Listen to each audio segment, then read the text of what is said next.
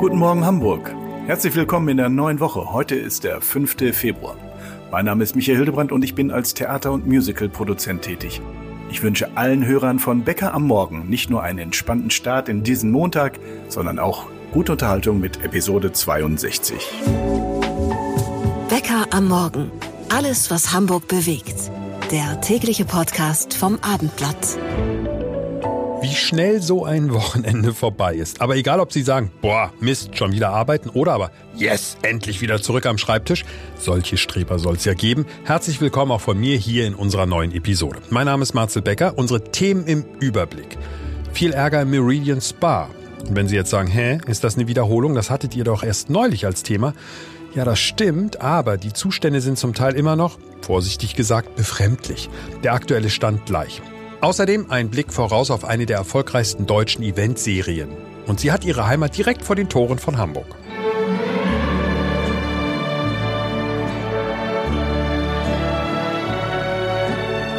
Richtig, Winnetou, Karl-May-Spiele Bad Segeberg. Wir holen uns die wichtigsten Infos über die Vorbereitung auf die neue Saison, inklusive der Frage, wie sich die Ticketpreise entwickeln.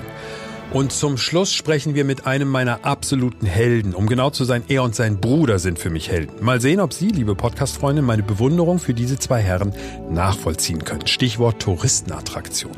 Wir sprechen über eine kleine, wahrscheinlich etwas zu schräge Idee, die ich neulich hatte, als ich mal etwas länger wach lag. Das alles jetzt.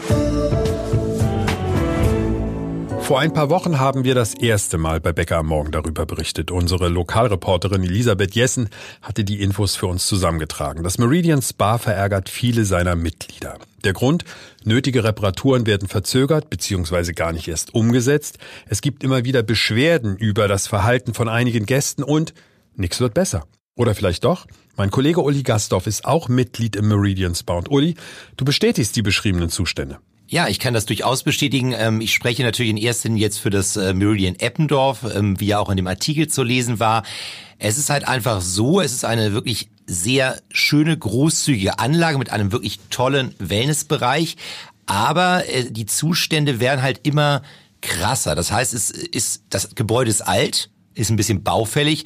Und ja, dann bröckeln halt die Treppen. Der Höhepunkt war wirklich jetzt, dass die Treppe zum Wellnessbereich gesperrt wurde, nachdem man wochenlang wirklich über, also das war lebensgefährlich, weil die immer weiter abbröckeln, dann waren manche Stufen nicht mehr benutzbar, dann standen da noch so Sperrschilder. Und ich habe wirklich immer gedacht, du hast ja Badelatschen, wenn du da runtergehst, irgendwann fällst du. Okay, ich bin nicht gefallen, aber dafür war dann, seit zwei Wochen ist jetzt die Treppe auch gesperrt, wird jetzt auch behutsam wieder hergerichtet, offensichtlich, wie die Verantwortlichen sagen, aber seitdem laufen laufen die Leute halt wirklich durch das Treppenhaus. Das heißt, du kommst mit deiner Tasche angezogen hoch und hier kommen halt die Leute entgegen, so im ja, in der Badehose oder im Badehandtuch. So, das ist also, das war der vorläufige Höhepunkt. Und ähm, ansonsten, wie gesagt, Schränke ist seit, ich bin seit 20 Jahren da, also Schränke ist gefühlt seit, ich hätte fast gesagt, 20 Jahren Thema. Die funktionieren einfach nicht, ne? Oder die Bügel fallen raus, sind einfach alt. Duschen gehen gar nicht oder sind kalt. Ja, nun müssen wir an der Stelle das einmal, finde ich, sauber sortieren. Es ist, geht jetzt nicht darum, dass ein privilegierter Journalist hier einfach mal so seine Meinung sagen kann und sich über irgendein Fitnesscenter aufregt. Du bist dort zufällig Mitglied, erlebst die Zustände und ich kann ja total verstehen, dass man sagt, also bitte, die Treppe muss wenigstens in Ordnung sein. 128,50 Euro im Monat. Jetzt bist du aber in deiner Funktion als Journalist natürlich auf die Verantwortlichen zugegangen. Was sagen die? Genau, wir hatten ein Interview mit dem General Manager der Anlage und mit dem Deutschlandchef Jens Heinze zu dem Thema.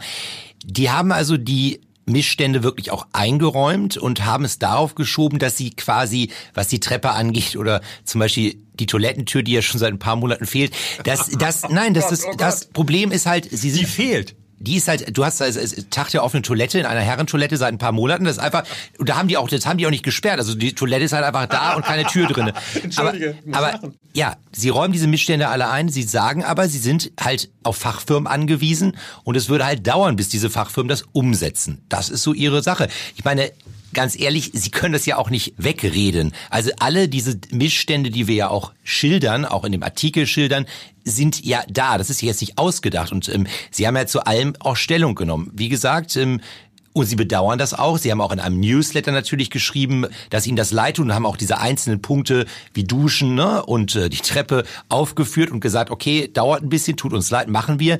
Sie hatten sogar am vergangenen Mittwoch äh, zu einem äh, Abend eingeladen, die Business Lounge des Clubs, äh, wo es äh, unter dem Motto Reparaturarbeiten. Also Sie gehen da jetzt schon ein bisschen an die Öffentlichkeit. Aber erst mittlerweile, nachdem dieser Druck entstanden ist, oder? Würdest du sagen, das ist schon länger so? Ich könnte mir vorstellen, ich kann es jetzt äh, von den Daten nicht ganz so einordnen, aber ich denke, dass es schon durch den Druck auch kommt. Und wir haben ja, wie gesagt, im Hamburger Abendblatt auch schon häufig darüber berichtet. Seit Wochen. Und ich denke, dass sie jetzt auch so ein bisschen, das war auch so bei dem Deutschlandchef so bemerkbar, ähm, dass er sagte, das Thema Kommunikation. Also sie müssen anders kommunizieren. Und ich glaube, das haben sie jetzt gemerkt, weil ich denke mal, wenn du jetzt diese Missstände hast, die können ja nichts dafür, sie, sie zerstören ja die Treppe jetzt nicht oder nehmen die Klotür wissentlich raus. Und ich glaube, sie haben jetzt so ein bisschen gemerkt, dass sie ein bisschen mehr auf diese Mitglieder, die ja wie gesagt rund 130 Euro zahlen, zugehen müssen, die mitnehmen müssen, damit die Verständnis haben. Ja, aber Kommunikation ist ja ganz oft auf ganz, in ganz vielen Feldern unserer Gesellschaft, auch in unserem Leben, ein wichtiges Thema. Und von daher muss ich ja zumindest, wenn ich jetzt höre, Sie, Sie laden zum Abend ein, wo das besprochen wird, Sie geben das offen zu, Sie gehen auf die Mitglieder im Newsletter zu. Das ist ja erstmal gut. Und ich kann natürlich auch das Argument verstehen, dass nicht alle Handwerker rund um die Uhr nur darauf warten, dass das Meridian Spa sich meldet. Aber es hat sich ja scheinbar aufgebaut. Eine gewisse Nachlässigkeit entnehme ich ja schon, hat dieser Club, obwohl sie jeden Monat die Kohle kassieren. Das müssen wir schon mal so konstatieren. Es hat sich aufgestaut, immer mehr Schäden und es wurde nichts gemacht. Und dann ist es ja wie im Straßenverkehr, wenn die Schlaglöcher nicht repariert werden, dann werden es immer mehr und irgendwann geht's gar nicht mehr und dann hast du so einen Ärger am Hals. Das stimmt. Also ich denke mal, man hätte natürlich, wie gesagt, auch wenn wir von der Schrankproblematik, die ich ihm ansprach, äh, sprechen, da wird ja seit Jahren gesagt, ja, wir kümmern uns, ja, wir machen das. Ich denke auch, wir müssen auch davon ausgehen, das ist 2020 verkauft worden. Das Meridian ist ja ein, ein Hamburger Urgewächs, sage ich jetzt mal. Das ist wirklich in Hamburg auch gegründet worden. Wir haben auch, es gibt ja fünf Studios in Hamburg und David Lloyd, ähm, die über 100 Studios in Europa haben, die haben das ja aus England, die haben das übernommen. Jetzt könnte ich böse sagen, so ein Investor, so ein Heuschrecker hat das auch und was passiert dann? Es wird an den Kosten gespart. So Marcel, und jetzt kannst du dir überlegen, ähm, auch wenn die das jetzt nicht gern hören beim Meridian, natürlich wird David Lloyd nicht in England sitzen und sagen, liebes Meridian, gib mal viel Geld aus, ist uns alles egal, macht mal alles schön, sondern es geht natürlich um Profit, weil sonst kaufst du ja sowas nicht.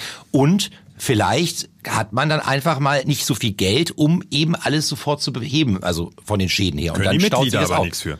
Die genau, Mitglieder, also die, wenn Sie, Sie sagen würden, wir geben euch ein bisschen Rabatt für die letzten Monate, dann würde ich ja sagen, wow. Aber das machen Sie natürlich nicht. Nein, das machen sie nicht und ähm, das hatten wir ja, wie gesagt, auch hinlänglich berichtet und das hast du auch mit der Lisa besprochen. Ähm, stattdessen hat man ja die Beiträge halt erhöht. Das ist ja auch eine Methode. Am Ende, am Ende, Uli, richte ich jetzt mal einen Appell an die Verantwortlichen dort. Ja? Pass auf. Mal sehen, was du dazu sagst. Liebe Verantwortliche vom Meridian Spa, Ihr habt jetzt gehört, was unsere Kollegen hier alles zum Besten geben über die Zustände bei euch und speziell Uli sitzt jetzt hier bei mir und hat ordentlich vom Leder gezogen. Bitte schmeißt die nicht raus. Ja, das wäre wirklich total nett. Marze, ich hoffe, dass Sie das auch hören, weil, das darf ich zum Abschluss noch sagen, es ist wirklich ein sehr, sehr schönes, tolles Studio und wie gesagt, ich bin seit 20 Jahren da. Ja, da spricht er schon. Und noch mal ganz Sprache. kurz sein, das muss man noch zum Schluss sagen, wie gesagt, Sie haben den Sportbereich echt top gemacht und da gibt's keinen Grund zur Beanstandung. Genau, also lasst mich einfach da bleiben. Unser Lokalreporter Uli Gastorf über seine persönlichen Erlebnisse im Meridian Spa. Aber die Verantwortlichen hier vor Ort, hier in Hamburg, sind ja scheinbar umgeschwenkt und wollen die nötigen Verbesserungen vornehmen. Für die Mitglieder sicher eine gute Nachricht zum Start in die neue Woche. Die Karl-May-Spiele in Bad Segeberg ziehen mittlerweile über 430.000 Besucher pro Jahr. Ich sage mittlerweile, denn im letzten Jahr gab es einen Besucherrekord. Einfach irre. Wir lassen uns gleich mal über die diesjährigen Vorbereitungen auf den Stand bringen. Aber ein Hinweis für alle, die mit den Werken von Karl May ein Problem haben. Sie kennen die Vorwürfe. Einmal kurz zusammengefasst. Die Geschichten von Karl May stellen die Ureinwohner und deren Leben völlig falsch dar. Wer das so sieht, völlig in Ordnung und das muss jeder für sich entscheiden. Wir haben deshalb das Thema aber bewusst ans Ende der Episode gepackt, damit Ihnen die anderen Interviews und Berichte nicht entgehen. Wenn Sie jetzt aussteigen, dann verpassen Sie nur, nur in Anführungszeichen, den Vorabbericht zur diesjährigen Saison am Kalkberg. Okay, kurz abwarten. So. Für alle, die jetzt noch dabei sind, wir begrüßen erstmal Abendblatt-Reporter Frank Knittermeier, der ein absoluter Insider ist, wenn es um die Karl-May-Spiele geht. Frank, wie heißt denn das Stück dieses Jahr? Dieses Jahr wird gespielt Winnetou 2, Ribana und Old Firehand. Also ich kenne Winnetou 2 natürlich, aber das ist jetzt an der Originalvorlage dicht dran oder ist das äh, eins zu eins umgesetzt, was Karl May geschrieben hat? Also Karl May hat das geschrieben und das ist natürlich nicht eins zu eins umgesetzt, sondern äh, der Autor Michael Stammt, der macht da immer eine eigene Fassung draus, hält sich aber relativ dicht an Karl May. Das muss man schon sagen. Die große Preisfrage finde ich ist ja immer, und das ist ja tatsächlich spannend im Vorfeld, vielleicht, Frank, gibt's ja auch schon irgendwelche Gerüchte, wer spielt denn tatsächlich mit? Ist Winnetou, der Darsteller von Winnetou, der ist doch gesetzt, oder? Der Darsteller von Winnetou ist gesetzt, das ist Alexander Klavs, wie schon äh, seit 2019. Aber alle anderen Positionen sind noch offen. Es gibt natürlich Ensemblemitglieder, die jedes Jahr dabei sind, Joshi Peters oder Harald Wieczorek, die schon seit über 40 Jahren dort auftreten. Aber wer jetzt die großen Gaststars sind, wer jetzt Ribana spielt oder wer Ulf Feierhead spielt, das steht zwar fest, aber das wird nicht bekannt gegeben. Da kann man bohren, so viel man will. Es gibt da keine, keine äh, zufriedenstellende Antwort. Frank, können wir denn nicht aber ein bisschen spekulieren? Macht ja immer Spaß. Wer könnte kommen? Ja, wer könnte kommen? Also ich weiß, ähm, dass in den früheren Jahrzehnten immer Terence Hill und Bud Spencer angefragt wurden. Das wird jedes Mal vergeblich. Ja. Also äh, Heino Ferch hat sich mal selbst ins Gespräch gebracht und indem er gesagt hat, er würde gerne mal bei Karl May mitspielen. Ob das in diesem Jahr klappt, weiß man nicht. Es ist ja immer so, dass äh, ein gestandener TV-Darsteller für die älteren Menschen unter den Zuschauern äh, dort mitspielen muss und dann auch tatsächlich eine junge Person. Also Ribana zum Beispiel, das wird sicherlich ein Serienstar sein, den die, die Jugendliche kennen. Also ich hatte mal so ein bisschen spekuliert, Wolke Hegenbart zum Beispiel käme da in Frage. Hm, oder letztes Jahr bei der Premiere war Rina äh, Hader vom äh, Notruf Hafenkante dort zu Gast das könnte immer schon mal so ein bisschen darauf hindeuten, dass sie dort eines Tages mal am Kalkberg tatsächlich auftreten wird. Aber das muss natürlich immer so ein bisschen korrespondieren mit ihrer eigentlichen Tätigkeit für diese Fernsehserie. Sie kann also dann eigentlich nur mitspielen, wenn gerade dort äh, nicht gedreht wird.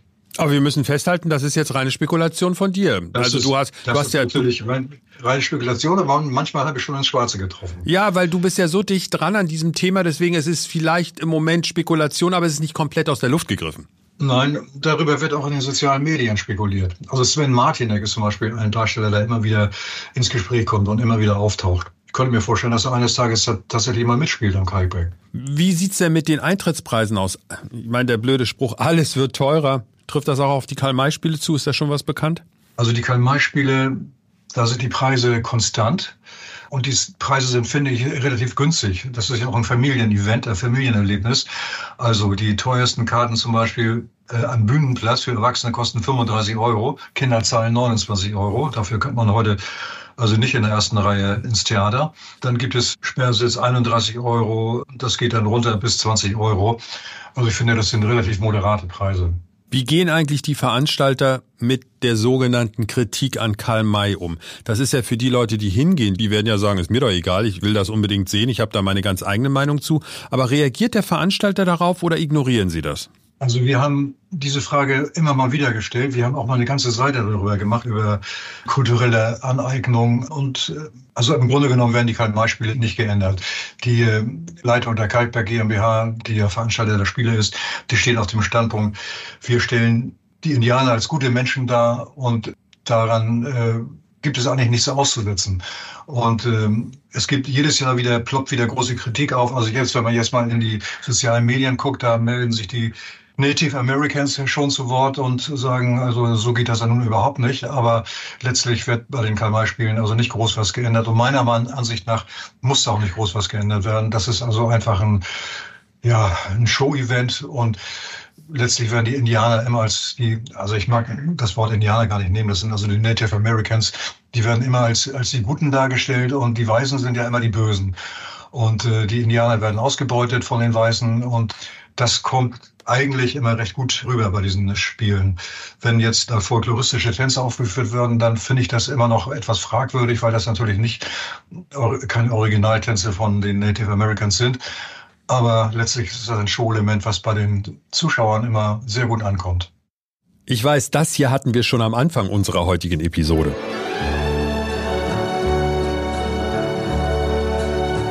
Aber es ist doch einfach so auf den Punkt. Die Originalmusik aus den Winnetou-Filmen und dazu dann mein Kollege Frank Nittermeier über die Vorbereitung für die diesjährigen Karl-May-Spiele. Danke Frank und für alle, die sich Tickets geholt haben, viel Spaß.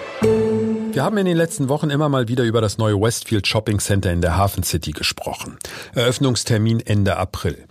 Dabei ploppte eine Frage auf. Bekommt die Stadt eine Verbindung hin zwischen der Hafen City und der klassischen Innenstadt, damit das Shoppingvolk leichter zwischen diesen beiden Quartieren hin und her pendeln kann? Wir haben jetzt Frederik Braun im Teams-Meeting mit dabei. Seine Firmenadresse ist Kehrwieder 2 bis 4. Also er sitzt genau dazwischen, zwischen Westfield und der Innenstadt. Also allein deshalb ein 1A-Ansprechpartner für dieses Thema. Und außerdem ist er mein Held. Er hat nämlich zusammen mit seinem Bruder Gerrit das Miniaturwunderland aufgebaut. Kaum ein Ort in dieser Stadt macht so glücklich wie das Miniaturwunderland, finde ich zumindest. Was für eine Lebensleistung. Frederik, großartig, dass du heute bei Bäcker am Morgen mit dabei bist. Wie siehst du das? Ist das neue Einkaufscenter ein Fluch oder ein Segen? Das ist ganz schwer zu sagen, weil das ist so riesengroß, dass ich ganz spontan wieder so an diesen entfesselten Kapitalismus, den ich nicht mag, gedacht habe und alles größer, schneller, weiter. Machen wir hier auch. Wir bauen auch immer größer, aber irgendwie ist es so, es fühlte sich am Anfang ganz herzlos an, als ich das Projekt gelesen habe und so. Und aber letztendlich ist es in einer Ecke von Hamburg, wo es vielleicht sogar ganz spannend werden könnte, wenn da mehr Menschen, mehr Touristen hinkommen und äh, das Ganze noch mehr belebt wird. Die Hafen City hat sich jetzt schon tierisch entwickelt. Ich kann mir noch gut vorstellen, vor vielen, vielen Jahren, als alle geflucht haben, das ist ein Totengrab hier und so wenn man hier jetzt im Sommer lang geht und an der Kaikante ist und so, das ist so schön lebendig geworden und das kann ja sozusagen da auch noch für helfen, dass es noch mehr wird und noch schöner wird und äh, letztendlich muss man sich anschauen, wie es ist, wie die Geschäfte sind, ob das nur noch Kommerz ist oder ob da auch viel Liebe drin steckt. Ich bin wahnsinnig neugierig und würde Stand jetzt nichts verurteilen, was ich noch nicht live gesehen habe. Sprich, du wirst dir das relativ schnell ansehen. Ich bin ganz, ganz neugierig. Ich äh, freue mich richtig drauf. Ich mag es, neue Projekte anzuschauen und äh, ja, ich bin mal gespannt. Also ich hoffe, es ist mal was anderes, was Neues ist äh, und nicht das, was man schon tausendmal irgendwo gesehen hat. Nun gibt es ja immer wieder die Debatte und sage ich mal, bestimmte Gruppen klagen vielleicht auch, möglicherweise ist das auch auf hohem Niveau, aber trotzdem die Probleme bestehen ja. Für die Hamburger Innenstadt ist es nicht immer einfach für die Geschäfte, für die Unternehmer dort. Wir haben viel Leerstand, einige können die Mieten nicht bezahlen etc. etc. Diese Probleme sind alle bekannt, Frederik. Aber auf der anderen Seite ist es natürlich jetzt auch so, jetzt kommt dieses Einkaufscenter und man geht davon aus, dass ungefähr 16 Millionen Menschen im Jahr dieses Einkaufscenter in der Hafen City sich angucken. Also alles in Ordnung. Da haben die Unternehmer sich ja was Tolles ausgedacht und das ist ja auch ein unternehmerischer Erfolg, wenn das klappt. Aber für die Geschäfte in der Innenstadt wird das möglicherweise bis zu 10 Prozent Umsatz kosten können. So sind die Berechnungen im Moment, die ich zumindest kenne. Ist das ein Versäumnis, dass man es nicht geschafft hat, die Innenstadt und die Hafen City noch näher baulich zueinander zu führen? Das kann gut sein. Abgerechnet wird hinterher. Ich habe diesen Lieblingsspruch von vielen Menschen schon oft gehört. Konkurrenz belebt das Geschäft. Aber wenn es allerdings kaum noch Geschäft gibt und dass das dann sozusagen sich an einer einen Ecke, das wenige, was übrig ist, bald, dann ist es natürlich fatal für die Innenstadt. Und ich bin immer ein ganz, ganz großer Optimist und ich höre, seit ich denken kann, ich würde mal sagen, so seit 40, 45 Jahren höre ich immer, die Innenstadt muss belebt werden, die Innenstadt, also auch vor 40 Jahren war das schon ein Thema, dass die Innenstadt nicht belebt ist und abends tot ist und was tut man denn bloß, was verändert man? So richtig verändert hat sich's nicht, aber es ist immer noch schön. Ich, ich gehe liebend gerne einkaufen in der Innenstadt. Ich mag es, die Mönckebergstraße runterzuschlendern durch die Europapassage hin zum neuen Wall-Jungfernstieg und so und äh, bis zum Gänsemarkt endend dann. Ich, ich kann mir das ohne das nicht vorstellen. Deswegen wäre es ganz wichtig, dass es nicht ja, in ein Risiko geschifft wird. Aber ich weiß es nicht, abwarten, ob das wirklich so eine Konkurrenz ist oder am Ende der Mensch bei dem bleibt, was er gewohnt ist und sich kurz das Neue angeschaut hat, das ganz nett empfindet und dann zum Altbewährten wieder zurückkehrt. Ich weiß es nicht. Es ist, es, es wird generell nicht leichter. Ne? Wir Menschen werden immer fauler und bequemer, Amazon immer reicher, leider, leider, leider, obwohl es inzwischen so gute Alternativen auch gibt. Die meisten Geschäfte Online-Shops haben, kauft der Mensch, ich nehme mich nicht aus, weil es bequem ist, doch viel zu oft bei Amazon und ja, wenn wir uns alle ein bisschen besinnen und auch mal wieder rausgehen und das als Incentive sehen. Ich vergleiche das immer so ein bisschen mit Kino.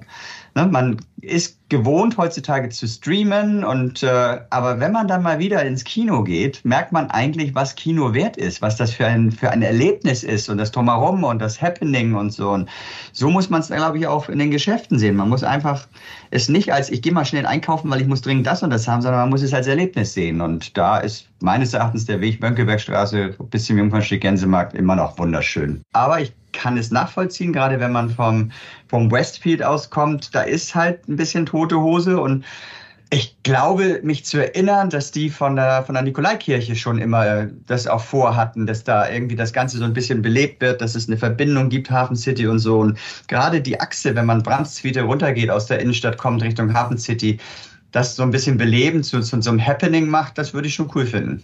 Frederik, jetzt komme ich mit einer Idee. Na. Ihr seid ja, was das angeht, immer so unfassbar innovativ. Und wenn ich mir vorstelle, jeder redet ja darüber, der einmal in New York war. Und jetzt ahnst du schon, worauf ich hinaus will.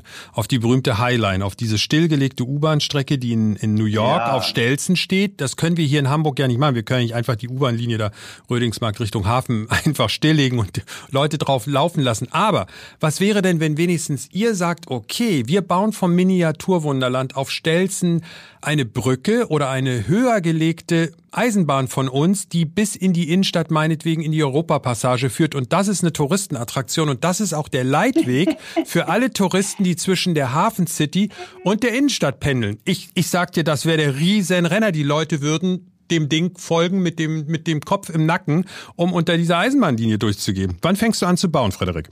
Marcel, mein Leben lang kenne ich es, dass die Menschen zu mir sagen, du bist ein Träumer, du bist verrückt, deine Ideen sind äh, irgendwas zwischen Genie und geisteskrank und äh, ich habe jetzt meinen Lehrmeister gefunden. Ich muss sagen, das ist so schräg, aber auch so witzig und äh, kommen sofort Bilder in meinen Kopf und ich würde es großartig finden, aber wir haben zum Glück auch noch Denkmalschutz als Thema in Hamburg. Ne? Das heißt, es wäre überhaupt gar nicht möglich. Also hier in der Speicherstadt darfst du nach außen hin gar nichts verändern. Ich weiß auch nicht, ob die Idee wirklich ernst gemeint ist, Marcel, Hand aufs Herz. Doch, ist sie. Die ist na, ich, bin aber auch so ein, ich bin aber auch so ein, so ein fanatischer Fan von eurem Miniaturwunderland. Und ich habe mir gedacht, wenn jemand hier in Hamburg wirklich was bewegen kann, weil er schon so viel bewegt hat, dann seid ihr das.